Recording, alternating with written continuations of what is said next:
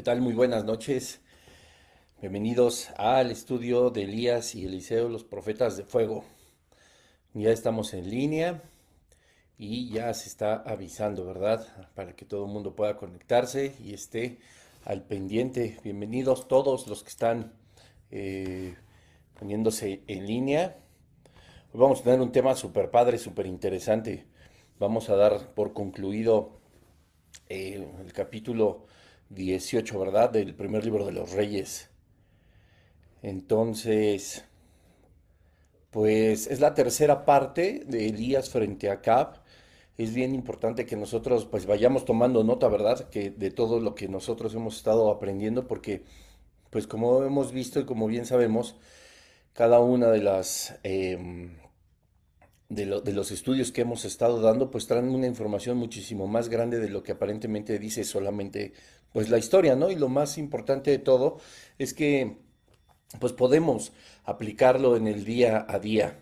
Hoy, acá donde vivo, hay un escándalo espantoso. Creo que está por ahí soy una campana, yo no sé qué están vendiendo. Pero bueno, pues ni modo. Ojalá que no estorbe demasiado y que todos me puedan escuchar eh, bien, bien, bien. Bienvenidos a todos los que ya están en Facebook, los que se están conectando también en, en Instagram.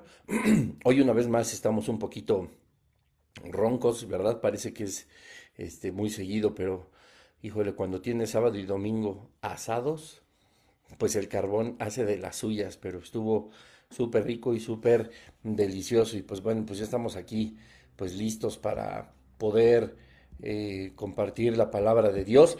Y bueno, si estás ahí ya escuchándome, pues eh, ponme un dedito arriba si se escucha bien, si se ve bien, si no tienes ningún problema. tengo un filtro en Instagram que siempre me gusta como cambiar, ya creo que no lo había hecho en algunos mensajes, pero ahí no es este, cuestión del internet ni que esté mal, más bien es el filtro que puse que me gustó mucho. Y bueno, pues vamos a tomar nuestra lectura, ¿verdad? La cual vamos a estar analizando hoy en el primer libro de los Reyes, en el capítulo 18. Perdón, yo estoy en Segunda de Reyes, acá en primer, en el capítulo 18, ¿verdad? Y vamos a estar viendo, em, pues, esta última eh, historia, ¿verdad? Bueno, esta última, la última parte de esta historia que estamos, eh, pues, analizando eh, en este capítulo 18 del primer libro de los Reyes. Y pues es una de las historias pues más importantes porque pues como hemos estado viendo, la, hace ocho días estuvo, bueno, yo disfruté muchísimo el estudio, puesto que Dios es, es bueno y nos revela muchísimas cosas, ¿verdad? Y se trató de aquel, de, que, de aquel episodio en el que Elías pues mata a los 450 profetas de Baal y aparte pues Dios hace descender fuego del cielo y consume el buey, el agua, la madera, todo, ¿verdad? Y entonces, pues eh, estamos ahora, pues ya en, la última parte. Y me acuerdo que estábamos platicando de cómo incluso los profetas de Baal, pues hacían, eh, como decimos acá, circo, maroma y teatro para que Baal les respondiera y consumiera el holocausto, pero pues evidentemente no iba a ser así, ¿verdad? Entonces, em, pues Elías estaba confiado y demostró que el Dios que él sigue es el Dios verdadero. Y bueno, pues hoy vamos a analizar a partir del versículo 40. Em, y bueno, no, en el versículo 40, pues nosotros nos quedamos cuando dice, entonces Elías les dijo, prended a los profetas de Baal. Pues obviamente ya estaba hablando con el pueblo para que no escape ninguno. Y ellos los prendieron y los llevó Elías al arroyo de Sison y allí los degolló, ¿verdad? Ahí termina con la vida de ellos. Y pues bueno, ahora viene el versículo 41 al final. Voy a leerlo de, corrido, del 41 al 46, y después pues vamos a, hacer un análisis bien importante. Este, repito, es la última parte de este capítulo 18 y de la historia que se ha estado desarrollando de Eliseo, perdón, Elías frente a Acab. Y dice el versículo 41, entonces Elías dijo a Acab, sube, come y bebe, porque una lluvia grande se oye. Acab subió a comer y a beber, y Elías subió a la cumbre del Carmelo, y postrándose en tierra puso su rostro entre las rodillas. y dijo a su criado, sube ahora y mira hacia el mar. Y él subió y miró y dijo, no hay nada. Y él le volvió a decir, vuelve siete veces. A la séptima vez dijo, yo veo una pequeña nube como la palma de la mano de un hombre que sube del mar. Y él le dijo, ve y di acá, unce tu carro y desciende para que la lluvia no te ataje. Y aconteció estando en esto que los cielos se oscurecieron con nubes y viento, y hubo una gran lluvia. Y subiendo a Cap, vino a Jezreel, y la mano de Jehová estuvo sobre Elías, el cual ciñó sus lomos y corrió delante de Acab hasta llegar a Jezreel, ¿verdad? Y pues bueno, esta parte de la historia, pues que hemos estado analizando, pues es muy evidente que está llegando a su fin, ¿verdad? Que lo cual pues no, no, implica que sea el fin entre Elías y Acab y Jezabel, sino de lo que habíamos analizado desde los capítulos anteriores, ¿verdad? Desde el capítulo 17, donde Elías Tisbita dice el versículo 1 de los moradores de Gaal, Gad le dijo a Acab, vive Jehová, Dios de Israel, en cuya presencia estoy, que no yo habrá lluvia ni rocío en estos años, sino por mi palabra. Aquí pues nos damos cuenta que ya va a empezar a terminar esa advertencia, ese, ese mandato de parte de Dios que recibió Elías de ir a enfrentarse a Cab y, decirle. Entonces, pues bueno, dice aquí el versículo 40 que toman a los, a los falsos profetas, ¿verdad?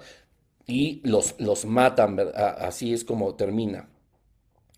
Pero el versículo 41 dice Elías, entonces Elías dijo a Acab, sube, come y bebe porque una lluvia grande se oye. Pongámonos un poquito en el contexto. Ay, pues se me estaba olvidando, vamos a poner esto en las manos del Señor, ¿verdad? Si no, pues así como vamos a decir cosas que no, mejor vamos a estar guiados por el Espíritu Santo. Así que, pues Padre, en el nombre de Jesús te damos gracias porque nos permites estar una noche más compartiendo este estudio. Señor, que nuestros ojos, nuestros oídos, nuestro espíritu están atentos a tu palabra, Señor, a todo lo que nos tienes que enseñar hoy. Te pido, Señor, en el nombre de Jesús, que sea tu Espíritu Santo hablando a través de mí, que toda palabra que sea sembrada en nuestro corazón lleve mucho fruto, Señor, y que, Padre, seas tú quien haga la obra. Y todo esto, pues, Padre, para que nosotros podamos glorificar tu santo nombre. Te damos tantas gracias. En el nombre de Jesús, amén. Y pues bueno, Dice el versículo 40 que, bueno, el hijo Elías eh, les dijo al pueblo, ¿verdad? Prender a los profetas de Baal para que no escape ninguno.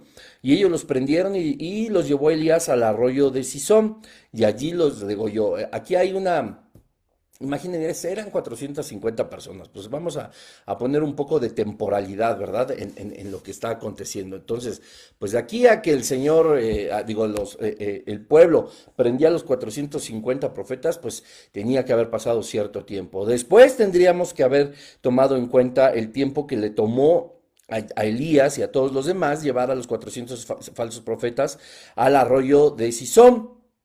Y además, el tiempo que tardó Elías en degollarlos, ¿verdad? 450, aunque pues pudiera parecer rápido, así que más le pasas el cuchillo y ya hay que se, que se, que se muere y que se retuerce como pollo, este, como pollo fresco, pues además de eso también habría que sumar, pues a lo mejor si había cierto diálogo con la gente, que no nos enseña la Biblia esto, pero es, una, es algo que pues por supuesto es muy posible que pasó tomó tiempo una vez más para regresar al monte Carmelo, ¿verdad? Elías, porque dice el versículo 41, después de que los llevaron al arroyo y que de allí los degolló, dice 41, entonces Elías dijo acá, nosotros tengamos en cuenta algo.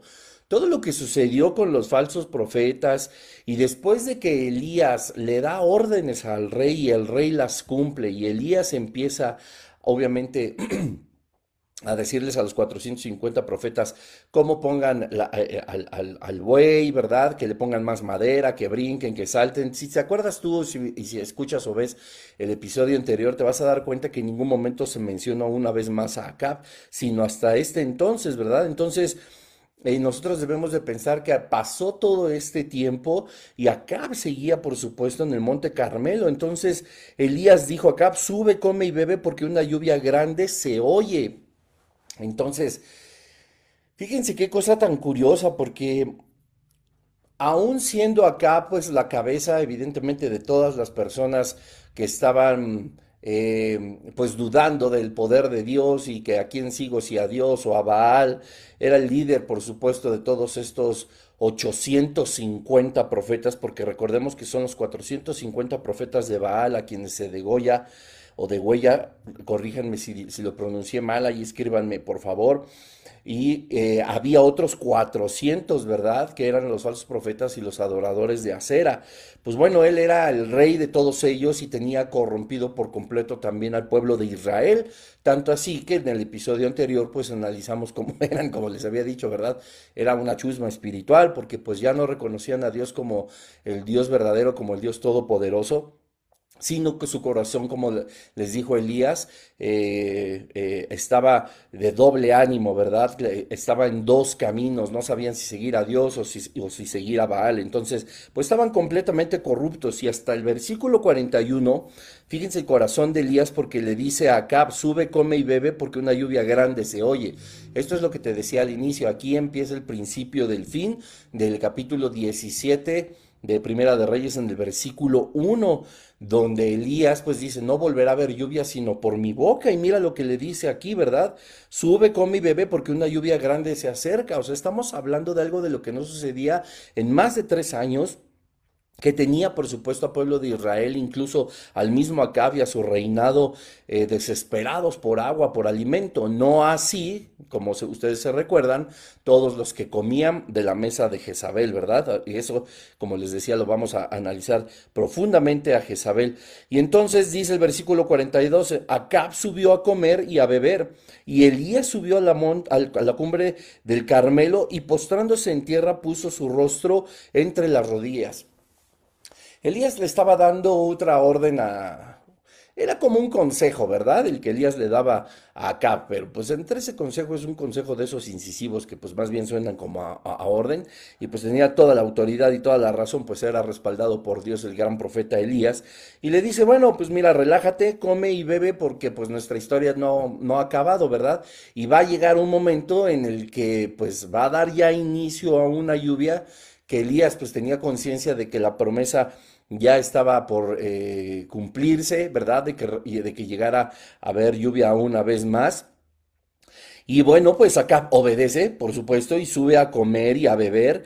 Y Elías sube en, ese momento a la cumbre del Carmelo, es decir, del monte, ¿verdad? A donde ellos eh, enviaron eh, por órdenes de Elías traer a los profetas y al pueblo de Israel para hacer lo que analizamos a profundidad en el episodio anterior. Pero lo que me llama mucho la atención es lo que dice la segunda parte del versículo 42. Y dice, y postrándose en tierra, puso su rostro entre las rodillas. Entonces, yo, eh, pues cuando estaba estudiando, por supuesto, para poderles compartir esto que Dios tiene para nosotros, yo, yo me quedé pensando cómo es que alguien puede postrarse y poner su rostro entre las rodillas. Bueno, pues quienes estamos gordos, pues hay, hay, solo una forma, pero quienes no, podría haber dos formas, ¿no? En cualquiera de las dos, que es a lo mejor pues eh, eh, eh, hincado, ¿verdad? En cuclillas y doblarte de tal forma, bajar tu rostro, bajar tu frente, de tal forma que pudiera tocar o estuviera entre tus rodillas tu cara, pues bueno, es una forma muy importante de, de postrarse, es decir, estamos Elías, analizando Elías que estaba humillándose en la cumbre del Carmelo, postrándose a tierra, y la otra pues es evidentemente sentado, también con las rodillas dobladas hacia el pecho, ¿verdad? Y agachando el rostro. En cualquiera de las dos, que mi, mente pues eh, eh, como que trató de entender con la ayuda del Espíritu Santo, serían la forma en la que, en, en cualquiera de las dos en las que Elías podía poner su, su rostro entre las rodillas. Y lo más curioso que de, esto es que, bueno, pues tiene eso una postura de, ver, como te decía hace un momento, verdaderamente en la que él se estaba humillando, ¿verdad? Él cuando le dice a Cap que suba, que coma, que beba, que esté tranquilo y que, bueno, pues que en ese momento, entre comillas, lo digo, pues disfrute, vean nada más además el corazón del profeta Elías eh, con, el, con el rey Acab. Él sabía cuando pronunció las palabras porque una eh, lluvia grande se oye, él sabía que ya iba a ser el principio de la, del final de la promesa de parte de Dios, ¿verdad? Y bueno, pues nosotros pensando justamente en eso, nos damos cuenta de que sí, aunque la viuda sostuvo a Elías con el poder del Espíritu Santo, con el poder de Dios, aunque llegaba en la primer parte a vivir Elías en un arroyo donde siempre pudo tomar agua, donde pudo asearse, donde pudo beber, donde fue alimentado, ¿verdad? Eh, de, manera sobrenatural por las aves, etcétera. Aún a pesar de eso, como pudimos podido analizar, pues seguía habiendo escasez de muchas cosas, ¿verdad? Y no es que Elías, eh, la, viuda de Sarepta, etcétera, etcétera, y la casa de ella misma o donde estuviera el mismo Elías, pues estuvieran eh, como si fueran ellos los verdaderos reyes, ¿verdad? No, o sea, así había una, una crisis, sin embargo, pues nunca se contradijo el versículo de la palabra de Dios donde dice que no hay justos desamparados ni la descendencia que mendigue el pan.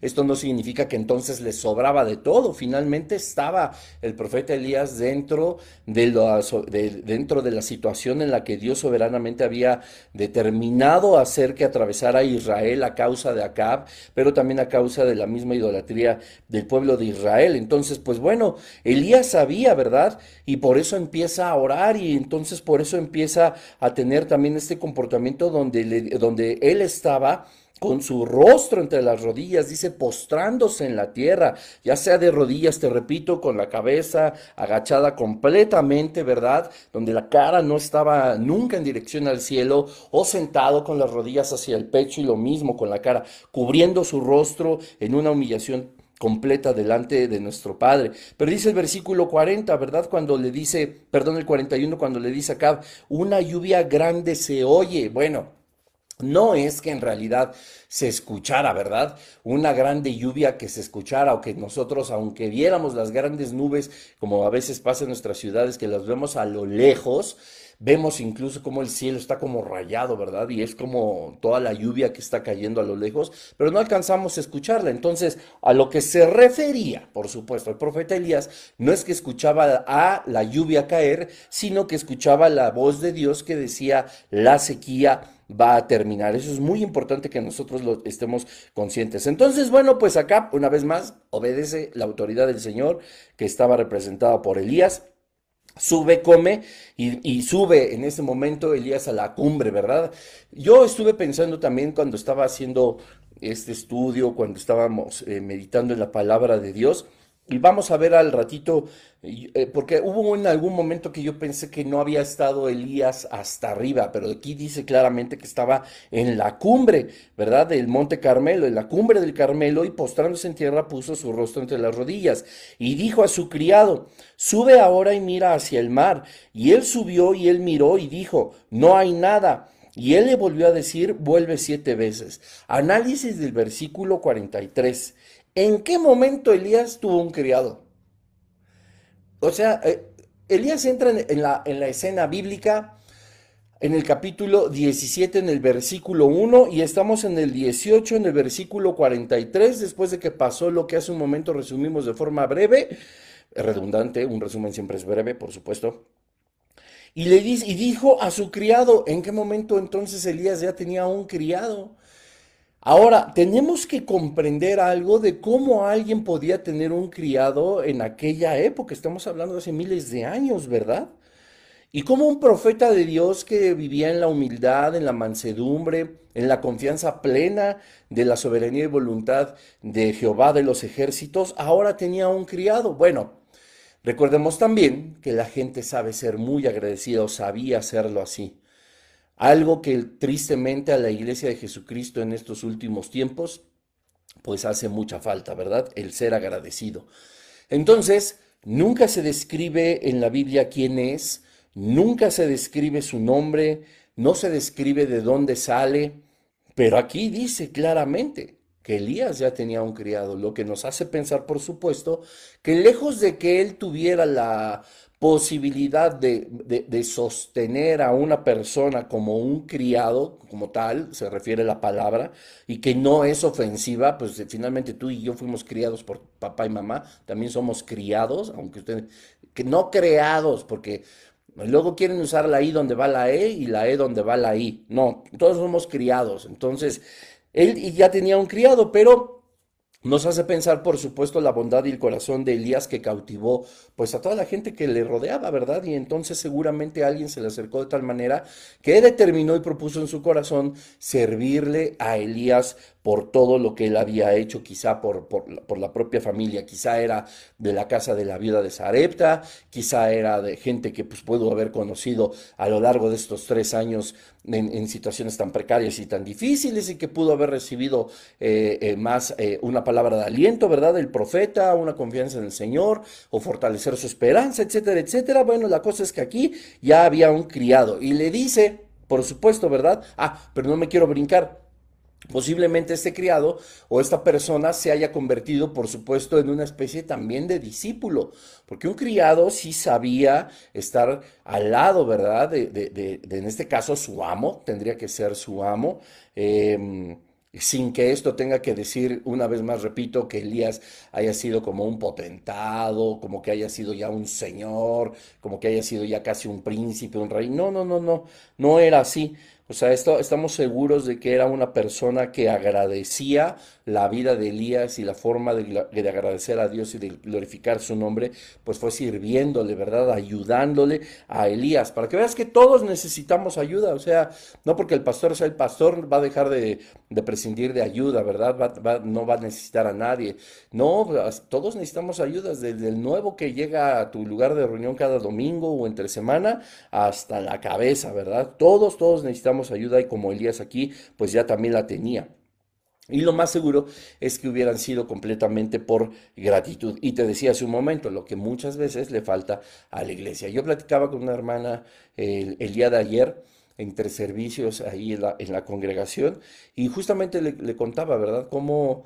Eh, la gratitud se ha desvirtuado mucho en la iglesia de Jesucristo. No sabemos a veces a qué se refiere o sabemos que la gratitud es decir gracias y se acabó, pero no, pues la gratitud además de que tendría que ser profunda para agradecer algo y reconocer algo, pues está ligada justo a eso, al reconocimiento de uno de los atributos de Dios más importantes, que es la soberanía del Padre. Y pues no puedes decir, ¿Qué tiene que ver la soberanía con la gratitud? Pues muy sencillo, cuando nosotros de todo corazón y de una forma verdadera Agradecemos a Dios por lo que estamos atravesando, por lo que tenemos, por lo que habrá de suceder, por lo que sucedió por lo que tengo, por lo que no tengo, etcétera, etcétera, etcétera.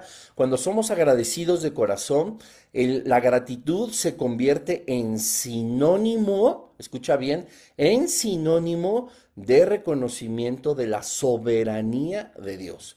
Porque cuando decimos, ay, gracias Señor por mi trabajo, tenemos sí o sí que estar reconociendo que Dios en su soberanía nos otorgó ese trabajo, nos gustara o no. Ya algún día platicaremos acerca del trabajo, o si no, échate un clavado también ahí al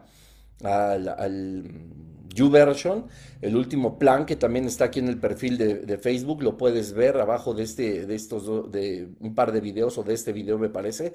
Ahí puedes seguirlo y hablo, eh, hablo extendidamente acerca del trabajo. O lo puedes ver también, por supuesto, en la serie de Tesalónica, el gran ejemplo también tomamos ahí un episodio, ¿verdad?, que habla completamente del trabajo. Entonces, cuando yo le digo al Señor, pues gracias por mi trabajo, me guste o no, si soy agradecido de todo corazón, estoy reconociendo que en su soberanía Dios me permitió laborar donde estoy laborando. Señor, muchas gracias por mi esposa. Dios permitió Gracias por mi esposo, gracias por mis hijos, gracias por esta situación, gracias por mis bienes, por mi casa, por mi empleo, por etcétera, etcétera. Estamos reconociendo que Dios nos consideró aptos para tener esas bendiciones o nos consideró aptos, ¿verdad?, para atravesar también esos desiertos, para enfrentar esa adversidad. Y entonces la gratitud, te, repito, es un sinónimo de reconocimiento de la soberanía de Dios. Entonces, bueno, Dice el versículo 43 que seguramente era agradecido y por eso era criado de Elías, sube ahora y mira hacia el mar, y él subió y miró y dijo, no hay nada. Y él le volvió a decir, vuelve siete veces. Entonces, yo pensaba, por ejemplo, lo que te estaba diciendo en su momento, que Elías no estaba en la cumbre del Carmelo, pero en realidad sí estaba, porque Elías le dice a su criado, ¿verdad?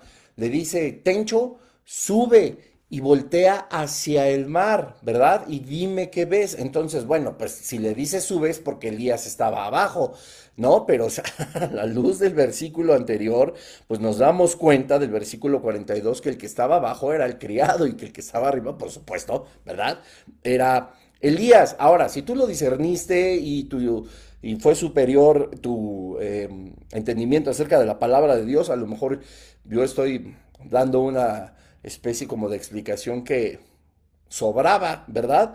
Porque pues sí, el versículo 42 está hablando de que él había subido a la cumbre, entonces cuando le dice al criado que suba es porque él estaba abajo y Elías por supuesto arriba, y no como yo creía que él estaba, si no hasta arriba, si estaba en una parte que no llegara a la cumbre y que le decía, por supuesto al criado, que mirara hacia el mar a ver qué veía. Lo que también me hace pensar, por supuesto, y a la luz de la escritura, no lo estoy suponiendo, es porque la escritura sí lo muestra. Cuando le dice, sube y mira hacia el mar, entonces el criado sube donde está Elías, pero Elías no mira hacia el mar porque él estaba en una oración por completo profunda, como lo vimos, que estaba postrado en tierra en el versículo 42, con su rostro entre las rodillas. Elías no se estaba distrayendo, Elías le da una indicación, le pide a su criado que suba y que vea si había algo. Sube ahora y mira al mar, y él sube y le dice el criado, no hay nada. Y él le volvió a decir, vuelve siete veces. Elías tenía una profunda convicción de que lo que había salido de su boca cuando le dijo a Acab que subiera, bebiera y comiera porque una grande lluvia se escuchaba, él estaba convencido de que esas palabras habían salido de su boca, sí, pero de parte de Dios.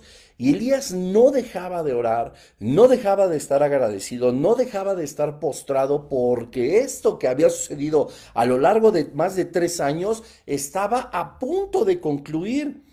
No es que Elías tuviera el conocimiento de decir a las 4 de la tarde de este día va a llover, no, sino que cuando oye lo que sale de su boca y que es dirigido hacia acá, él está consciente de que tendría que orar, ¿verdad? Asume esta postura de sumisión, de meditación y por supuesto que iba a ser pues estar nada más así. No, por supuesto que estaba orando, ¿no? Esto es, esto es bien importante que nosotros lo podamos comprender porque esta postura que, Elías toma es una postura que además de sumisión, de humillación, de meditación, de estar orando, de estar clamando al Señor, le impide distraerse, porque no era, no iba a ser fácil levantar el rostro para ver si había algo que subía del mar, así como diciendo, a ver, ya estuve orando y ahora necesito una prueba de qué está sucediendo. Ah, sí, ya veo que algo está sucediendo y me vuelvo a, meter, ¿verdad? En sumisión y en, oración con el Padre. O si estaba en la siguiente, en la otra postura, ambas, te, repito, tenían el rostro cubierto por las rodillas o, o, el rostro entre las rodillas. Y Elías no se quería distraer, él seguía clamando, él seguía postrado delante del Padre, ¿verdad? Y entonces dijo, no, pues no hay nada. En el, Elías, ¿cómo sabría? Si él hubiera, escucha bien esto, si él hubiera estado convencido de que, y no es que dudara, pero escúchame bien, lo quiero desarrollar de forma muy clara, si Elías hubiera sabido que a la primera vez o que no hubiera necesitado ver lo que iba a acontecer, nunca le hubiera pedido al criado que subiera a ver, y mucho menos cómo sabría Elías que hasta la séptima vez el criado entonces vería algo, ¿verdad? No es que Elías lo dudara, pero sí sabía que tenía que encontrar la evidencia de la promesa de Dios. Y eso es lo que muchas veces a nosotros nos pasa en una oración que no ha sido constante, en una oración que no ha sido, este, eh, pues conforme a la palabra de Dios, conforme a su voluntad, conforme a sus principios, pues nosotros dejamos de orar, no volvemos esas siete veces, queremos que a la primera ya ver algo y, queremos tomar el lugar posiblemente mal interpretado de Elías, de que pues, si a la primera no hubo, pues imagínense entonces Elías hubiera dicho, no, pues nos equivocamos, esto todavía no acaba, no, Elías sin saber que a la séptima vez que su criado iba a subir a la cumbre del Carmelo y voltear hacia el mar, vería la evidencia de que la promesa de Dios estaba a punto de cumplirse. Y, y repito, así muchas veces pasa con nosotros. Lo que sí es un hecho es que lo que Elías hace no fue una rogadera durante tantos años, ni fue un, una, ni fueron reuniones de, de, oración que se llenan de peticiones huecas, que se llenan de peticiones vacías, que se llenan de peticiones que creemos que Dios puede cumplir, pero que no vivimos la fe que, que, que consolida, ¿verdad? La petición, porque dice la Escritura, como nos enseñó Jesucristo, que si nosotros pedimos algo en su nombre, en el nombre de Jesucristo al Padre, pues nos sería hecho. Pero a veces pues, la pronunciación del nombre de Jesús cada vez que terminamos una oración es muchas veces a lo que menos, es a lo que menos eh, le ponemos atención. Me voy a explicar una vez más. Estoy seguro, Evidentemente, hasta aquí en este estudio lo hemos hecho, lo hacemos cada vez que oramos con más personas, lo hacemos cada vez que oramos en nuestra congregación, etcétera, etcétera, y al menos acá en México hasta una tonadita nos sale para saber exactamente dónde decir amén, ¿verdad? Y entonces nos aventamos reuniones de oración, oraciones con los ministerios, oraciones con nuestros esposos, con nuestros esposos, oraciones solos, etcétera, etcétera, etcétera, eh, oraciones de mucho pedir. Por supuesto que digo que no está mal, no me malinterpretes, no estoy juzgando tu vida de oración, por supuesto que no, pero esto es algo que nosotros como iglesia debemos de comprender. No podemos ser fluctuantes, sino constantes y además convencidos de lo que Jesucristo dijo, que si lo pedimos en su nombre al Padre, conforme a su propósito y voluntad, como dice también Santiago, y no por, para, para, para satisfacer nuestros deleites, no sería hecho, pero como dice, en su nombre. Es por eso que una de las características de los cristianos, de cada uno de nosotros, es que lo que oramos, nosotros terminamos diciendo, lo pedimos que en el nombre de Jesús, o esto te lo pedimos en el nombre de Jesús, o en el nombre de Jesús esto se ha hecho, etcétera. Yo no sé cómo lo acostumbras, pero tenemos que pedirlo en el nombre de Jesús, porque dijo, todo lo que pides en mi nombre al Padre, o será hecho. como En el nombre de Jesús. Ahora, normalmente. Eso es lo que va a hacer que Dios obre a favor de nosotros conforme a su propósito y su voluntad, puesto que lo pedimos en el nombre de quién? De Jesús. La clave es estar pidiendo en el nombre de Jesús, ¿verdad? No como la, la, religión católica, no como las demás religiones. No, no, no, no. Nosotros tenemos la clave dada por Jesucristo que en su nombre pidamos las cosas. Es ahí donde la autoridad del nombre de Jesucristo mueve todas las potencias celestiales para que Dios obre a nuestro favor. No el universo, ni esas, esas cosas, ni esas guacas que yo no sé de dónde lo sacan. Bueno, sí sé, pero o sea que jamás les van a funcionar, ¿no? Y, lo, más triste de todos es que creen que sí, y aunque no tengan evidencia contundente de que el universo no los pela, no los oye y no tiene vida para cada uno de los que le piden algo, ni conspira contra ti ni nada, el que conspira Satanás contra ti despierta. Bueno, la oración cuando se culmina pidiéndolo todo en el nombre de Jesús, quienes tenemos el derecho de ser hechos hijos de Dios según Juan 1.12, entonces nos será hecho. Pero es donde todo el mundo falla, ¿verdad? Entonces, no, yo te pido por la sanidad de tal persona, yo te pido por mi trabajo, te pido por esto, Señor, que tu mano poderosa obre, este, no sé, que, que mi esposo mi hermano, mi hermana consigan un trabajo, etcétera, etcétera, y siempre terminamos con la misma tonadita en el nombre de Jesús, amén. Y todos lo hacemos así, ¿verdad? Nos sentimos así con una eh, grandilocuencia y con unas palabras tan rimbombantes cristianas y terminamos diciendo lo más importante de la forma más absurda y, y en lo que menos creemos. En el nombre de Jesús, amén. Nadie tiene que decir amén para que todo mundo al mismo tiempo diga amén y esto es solo por la tonadita que usamos, ¿verdad? Entonces, Señor, yo te pido que esta noche guardes mis sueños, que guardes a todos mis discípulos de, del Facebook, del Instagram, ¿verdad? Que la semilla que hoy sembraste, Padre, como siempre oramos, no sea arrebatada por el enemigo, Señor.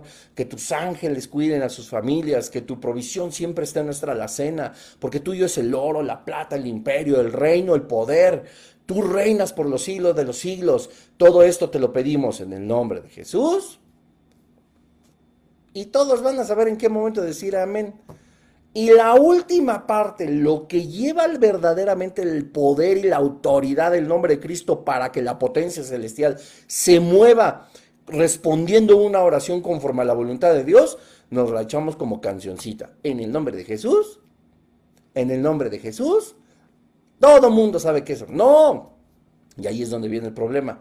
No sabemos a veces cómo terminar esas oraciones, ponerle el, broche de oro, como decimos, ¿verdad? Ponerle la cereza en el pastel, o sea, desenvainar la espada eh, con una fuerza tremenda, ¿verdad? Porque pareciera nuestra oración así un, una cámara, ¿no? De arriba a abajo, mostrando un guerrero, un caballero, etcétera, etcétera. Y conforme va subiendo y cuando llegamos a la cabeza donde debe estar la mirada fuerte o, o valiente, el casco, etcétera, pues nos encontramos a lo mejor con la cara de, un champiñón medio cocido, ¿verdad? O de un coyote con miedo, o yo no sé. pues para el perro. Bueno, esto pues e, es una prueba, por ejemplo, de lo que Elías hacía con las rodillas, por supuesto, perdón, con el rostro entre las rodillas, ¿verdad? Y le dice, aun cuando él no sabía por qué a la séptima vez, pues por supuesto que siempre fue inspirado, como vamos a ver al final, por la mano de Dios, por el Espíritu Santo, le dice, vuelve siete veces. Versículo 44, a la séptima vez dijo, porque además imagínense, híjole, yo creo que se llamaba el, criado mucho a Elías y lo obedecía, lo que a nosotros, ¿verdad? ¿Cómo nos cuesta trabajo? No podemos obedecer un edecán de que no te estaciones donde no te puedes estacionar o que te recorras una silla, pero mira cómo obedecía un verdadero criado, un, alguien que era agradecido con Dios, ¿verdad? Que pudo haber sido uno de los discípulos también, por supuesto, de Elías, el único discípulo famoso que tuvo Elías, pues es Eliseo, ya llegaremos a él y a su análisis, pero ¿quién dice que Elías no predicaba más la palabra del Señor y que tenía más personas escuchándole? En este caso, pues el criado, y él obedecía y dice, pues, a ver, él va y dice, no, pues no hay nada, y entonces le dice, vuelve siete veces. Para volver, ¿qué tiene que hacer? Pues se tiene que ir. Entonces tuvo que ir, la que subió. Me voy. Ya había subido una. Y le dice Elías, vuelve siete veces. Ah, ok, para subir, para volver, me tengo que ir. Entonces me voy, vuelvo. Dos. Me voy, tres, cuatro, cinco, seis, siete veces. Ocho veces tuvo que subir el criado a la cumbre del Carmelo. Ocho veces, no sé cuánto tiempo, no sé si bajaba 100 metros o si hubiera bajado un kilómetro, yo no lo sé, no nos lo especifica la Biblia, pero de que sube y baja el tiempo que le tomó bajar, más el tiempo que le llevó subir, que me imagino que no fue así como que tin, tin, tin, tin, tin, tin, ¿no? A lo mejor esperó un momento y cuando sentía en el corazón volvía a subir o cuando descansaba, yo no lo sé. Ocho veces subió el criado y ya le dice, a la séptima vez dijo, yo veo una pequeña nube como la palma de la mano de un hombre que sube del mar. Y él le dijo, ve y di acá, unce tu carro y desciende para que la lluvia no te ataje. Ojo. Entonces el criado estaba arriba, ve lo de la nube que ahorita vamos a analizar, pero Elías le dice, todavía siendo muy considerado, entre comillas lo digo, pero no en el mal plan ni en el mal sentido, ve y dile a Acab, el Acab seguía bebiendo y comiendo en el Carmelo. Ya le habían despedazado a sus profetas, ya lo habían puesto en ridículo. El pueblo de Dios se había dado cuenta quién era Dios verdadero. Y aquí viene el embrollo del asunto. ¿Por qué empezaría a llover? ¿Por qué el fin de la advertencia de, Primera de Reyes 17.1 estaba por concluir? Porque lastimosamente, pero de una forma efectiva y gracias al Señor también, al demostrar quién era Dios verdaderamente y que el único Dios verdadero había sido a través de la prueba de fuego que descendió fuego del cielo, el pueblo de Israel una vez más se volvió de sus malos caminos a Jehová de los ejércitos. Entonces dijo, fácil, le abrimos a la llavecita del agua del cielo, ¿verdad? Ya el pueblo de Israel se había convencido de que Jehová sí seguía siendo el Dios verdadero, no lo que ellos pensaban de, no, pues ahora en estos momentos es él, o el rey dijo que era Baal o Acera, o, está entronando a Jezabel, que ya lo analizaremos después, etcétera, etcétera. No, el pueblo de Israel comprende que había dado, le había dado la espalda al Dios verdadero, se arrepiente de sus malos caminos. ¿Y qué dice la Biblia? Él sana la tierra, ¿verdad?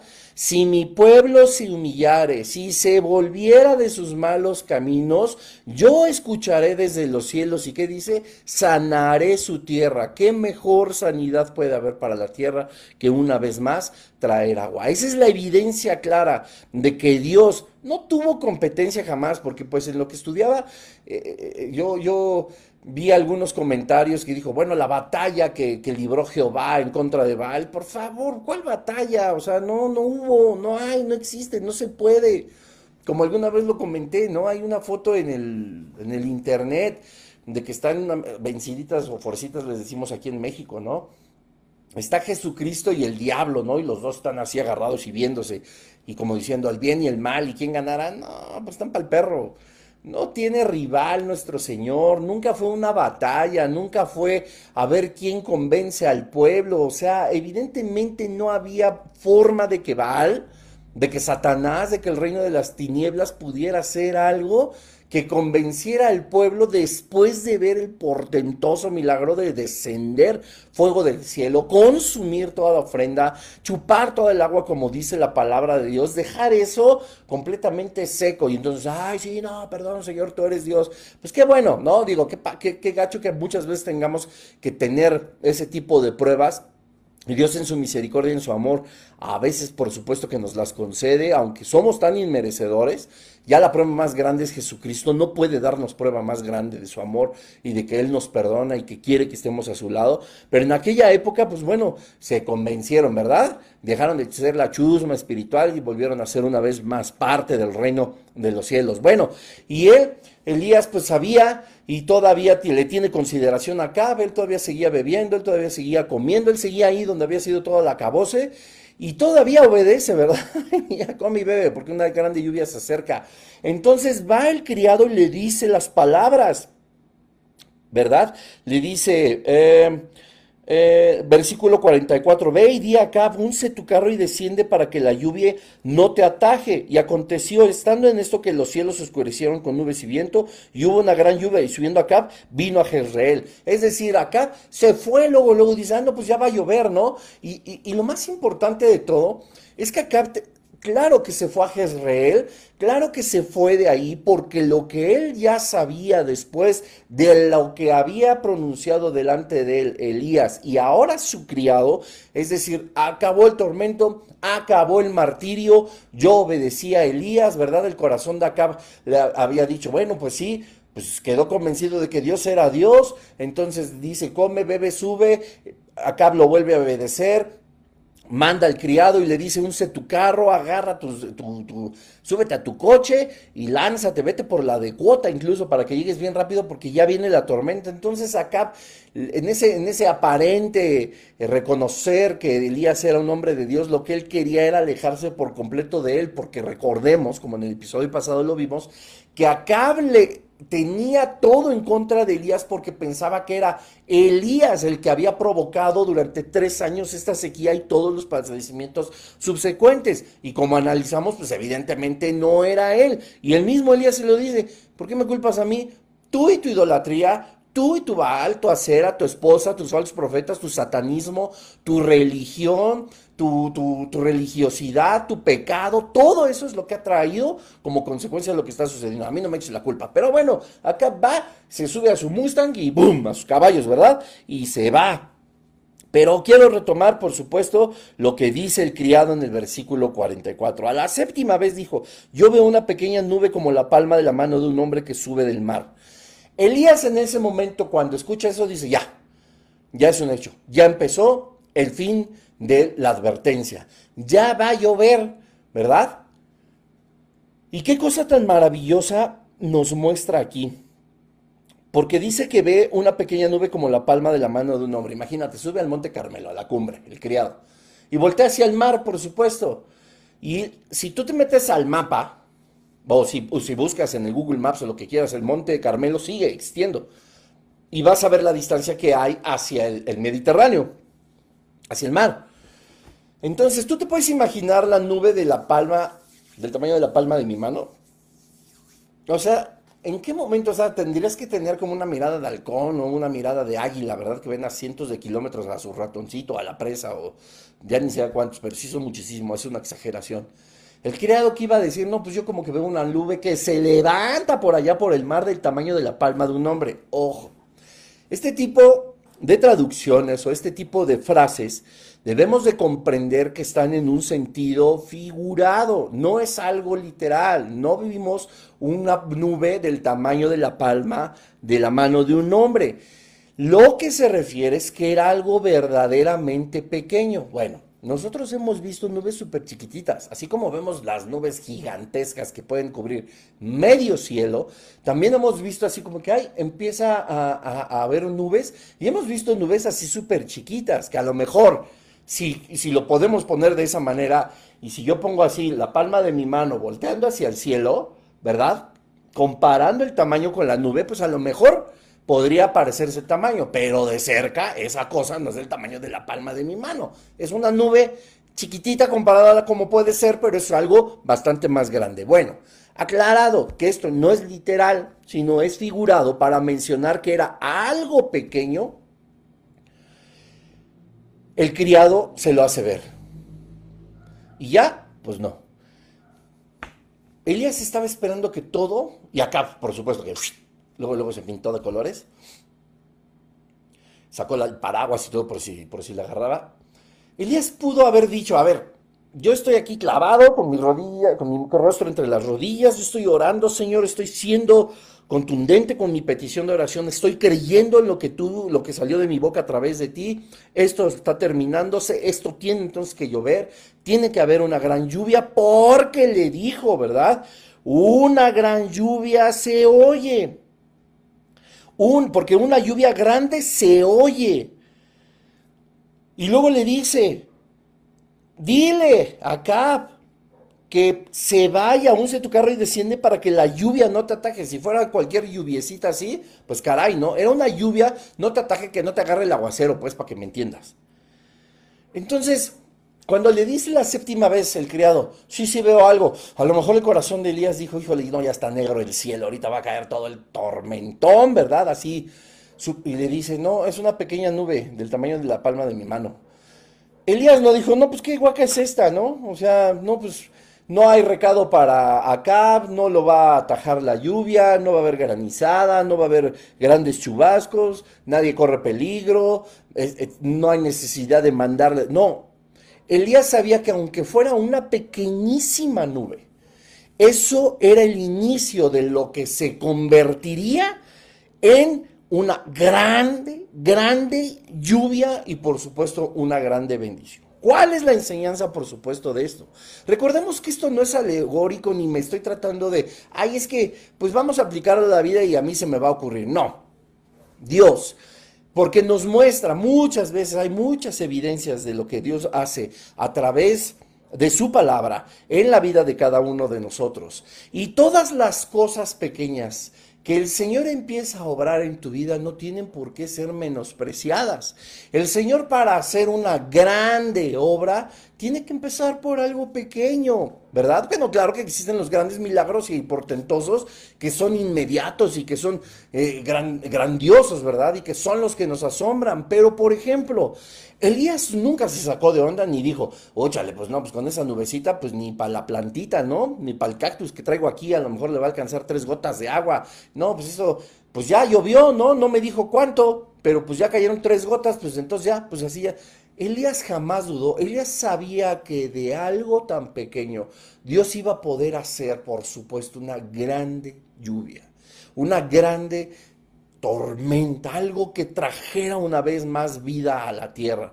Y así muchas veces pasa con nosotros. Menospreciamos las cosas pequeñas que Dios está haciendo en nosotros. Las menospreciamos tanto, escuchan bien esto, que ni siquiera estamos conscientes de qué está haciendo.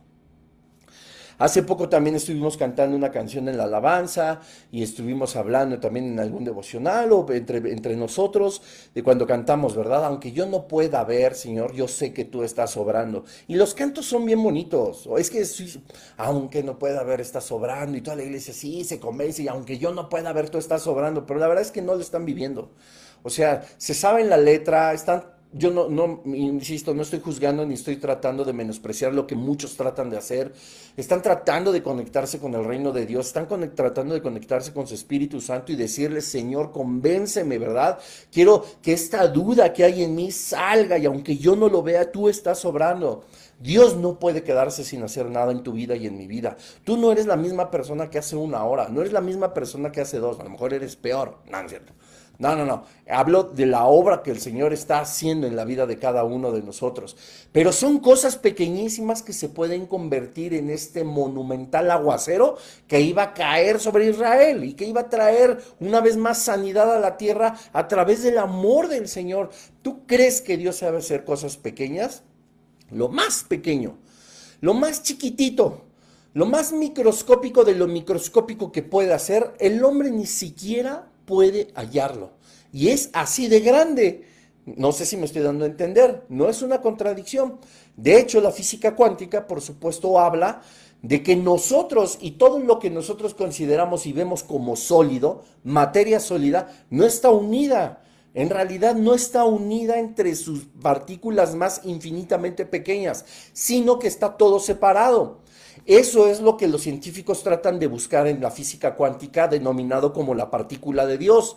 ¿Qué es lo que mantiene todo junto? Ojo, eso es un error. No hay nada que nos mantenga juntos porque no estamos juntos. Mi mano, mi cabello, el vaso que tienes cerca, tu Biblia, la computadora, el teléfono, nada está unido, ¿lo sabías? Sino que hay algo que hace que todo no se desperdigue. Esa partícula es la que buscan y es la que le ha recibido el nombre de la partícula de Dios. Así de grande, en lo más pequeñito es lo que Dios puede hacer. Dios no sabe hacer cosas chiquitas.